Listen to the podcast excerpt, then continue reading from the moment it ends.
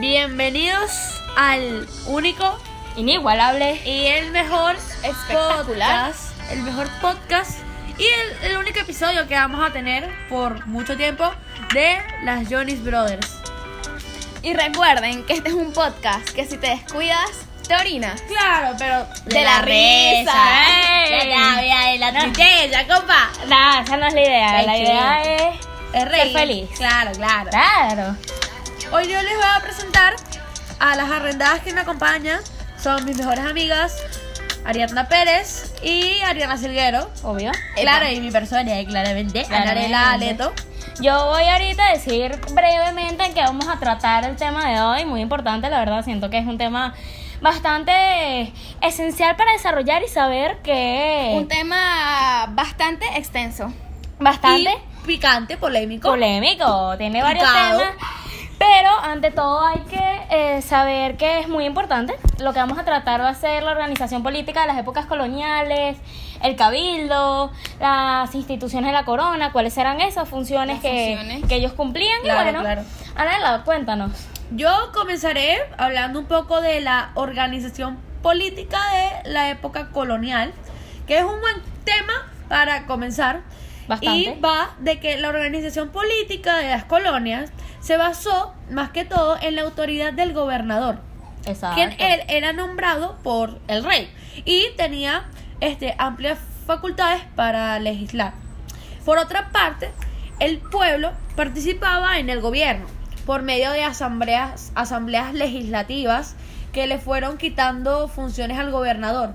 O sea, básicamente, eh, Básicamente era... la- o sea, el pueblo quería dar su opinión y a través de asambleas y este tipo de, de eventos, él las daba sin ningún tipo de problema. O sea, eh, daban su opinión y a veces que, habían veces que el pueblo quería pasar por encima del gobernador. Exactamente. De hecho, hay una teoría en la que se dice que el gobernador quiso sobrepasar o pasar por encima del rey. O sea, quería este, tener la posición más alta. Quería tener una autoridad mayor que el rey, eso obviamente era algo imposible, Pero ya que una había una monarquía, exacto, pero era imposible eh, porque era- había una monarquía muy fuerte en esas No, épocas, A lo que se le hace llamar una monarquía, absoluta, claro. y era algo que él- ellos no podían hacer nada en esos momentos.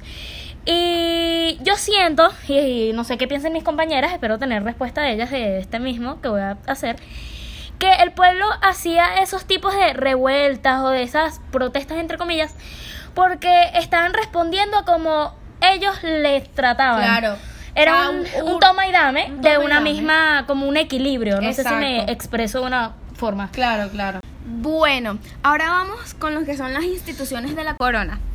Eh, tenemos que empezar por los gobernadores, como dijo mi compañera Narela. Sus funciones giraban en torno a la fundación de ciudades, construcción de obras públicas, presidir el cabildo, vigilar y mantener en cumplimiento las leyes, entre otras, o sea, muchísimas más ocupaciones. La Casa de Contratación. Su función primordial consistía en diseñar la política de comercio entre España y América. Controlar el monopolio comercial para evitar que otro país intercambiara productos con los dominios españoles. Este otro punto que es que tenemos que tener en cuenta, que es muy importante, es el rey. Exactamente. Era la autoridad máxima de Estado español en la metrópoli y en las colonias. Dictaba las leyes y gobernaba el nuevo continente mediante las autoridades designadas. La Casa de la Contratación de Sevilla y el Consejo de Indias estaban bajo su directo control. Eh, no solamente en esa época, sino que todavía en Varios países varios europeos. países europeos. eh, en Inglaterra, Exacto. por allá. Hay todavía esa parte de esa monarquía, aunque no sé si nombrarla así, y, pero ya hay como un balance mejor entre un política, equilibrio. un equilibrio, esa es la palabra, un equilibrio mejor entre la política y esa parte de ese reinado que todavía sigue esa costumbre de- Bueno, y no terminamos aquí, todavía falta el virrey. Representaba al rey y al gobierno de la metrópoli. El virrey era el personaje decisivo en la administración colonial.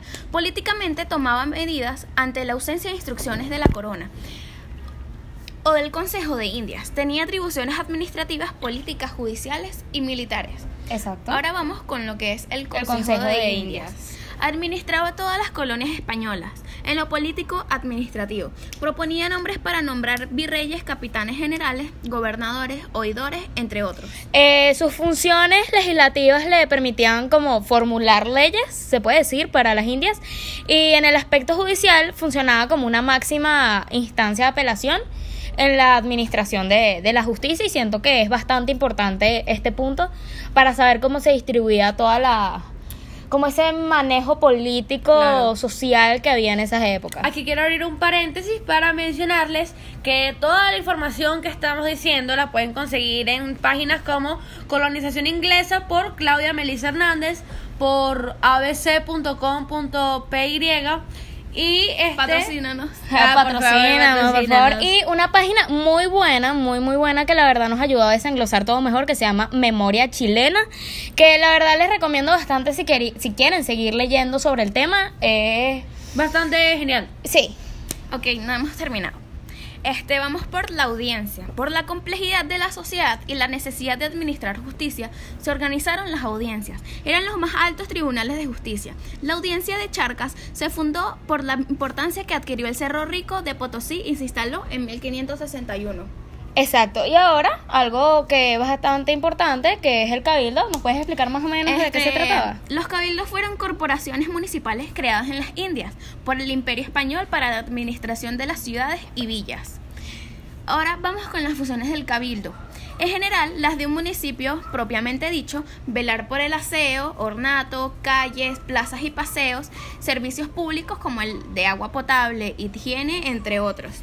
Prácticamente, si tengo la aprobación de lo que va a decir de mi compañera Narela, era como que se preocupaban mucho por el pueblo. era algo claro. de que estaban pendientes de qué necesitaban, qué hacían, qué no hacían. Era un movimiento muy importante Claro. y siento que, que también fue bastante como importante Esencial. recalcarlo exactamente.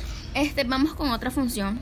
Llevaba el control de la calidad y precios de los alimentos y de otros artículos y servicios esenciales para la comunidad. Ahorita ya que mi compañera me nombró todas las, las instituciones que estaban formadas, bueno, hay que saber primero que fueron específicamente organizadas y controladas por colonias españolas, de alguna manera se puede decir, y algunas se encontraban tanto en España, otras en América, y bueno, como ya dijo, todas las funciones. Ahora, ¿cuáles fueron las principales? Bueno, primero tenían muy, mm, muchas funciones positivas, ya que eran sencillas orientar las conductas sociales de los individuos que, que estaban viviendo Claro. en esa época en esa época colonial y la verdad es muy importante recalcar todos estos puntos.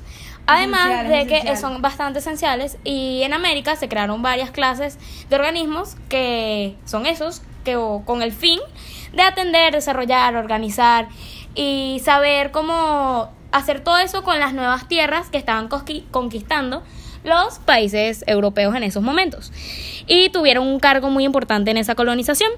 Eh, siento que es un tema bastante importante a tratar todo lo que acabamos de decir, ya que habla mucho sobre la monarquía de esa época, cómo se esa monarquía intervenía en lo Claro. en el ámbito social que había y cómo, como dijo mi compañera Narela, eh, los disturbios que creaba en la sociedad, esas maneras de mandar tan bruscas Claro. que Que querían conseguir todo de una Exacto. manera que no era. porque yo pienso que, como ya dije anteriormente, eh, era la forma en la que como ellos los trataban y ellos pensaban que de la misma forma que ellos hacían eso, eh, iban a recibir ese mismo como que le iban a hacer caso, ¿me entienden? Claro. Y no es la manera, la verdad, no es la manera en ninguna...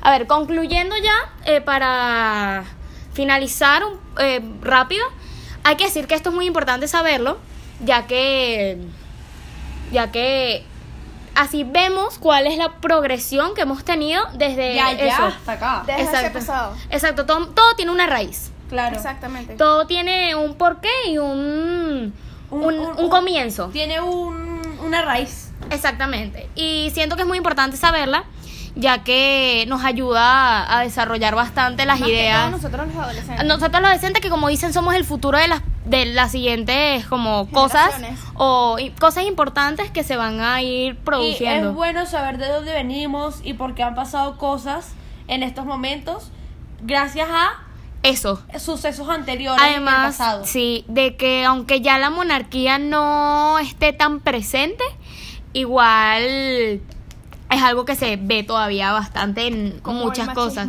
Como el machismo no es parte de la monarquía, pero sí en esa época colonial estaba muy presente, ya que eh, literalmente todo tipo de, de como persona o imagen eh, suprema, se puede decir de esa manera, era hombre. Claro, aunque ahorita ya la- la- el machismo no es lo mismo como lo era antes, ya que ahora es un poco más... La tasa de machismo ha disminuido, pero no se ha desaparecido. Nos ha desaparecido totalmente, diciendo que es algo que nosotros los jóvenes tenemos que terminar de, de, de- de fulminar. de funar. Y eh, con lo el tema de todo lo que tiene que ver la, la colonia, los cabildos, todo, siento que es muy importante saberlo. ah, y bueno, como ya dije, si ustedes quieren seguir escuchando y viendo eh, todos esos temas que nombramos, pueden, pueden seguir las páginas que... Ecurred.com. Ecurred, pues, Exacto, Wikipedia, muchas veces sacamos cosas de Wikipedia que nos ayuda a desenglosar toda la información. Memorias chilenas.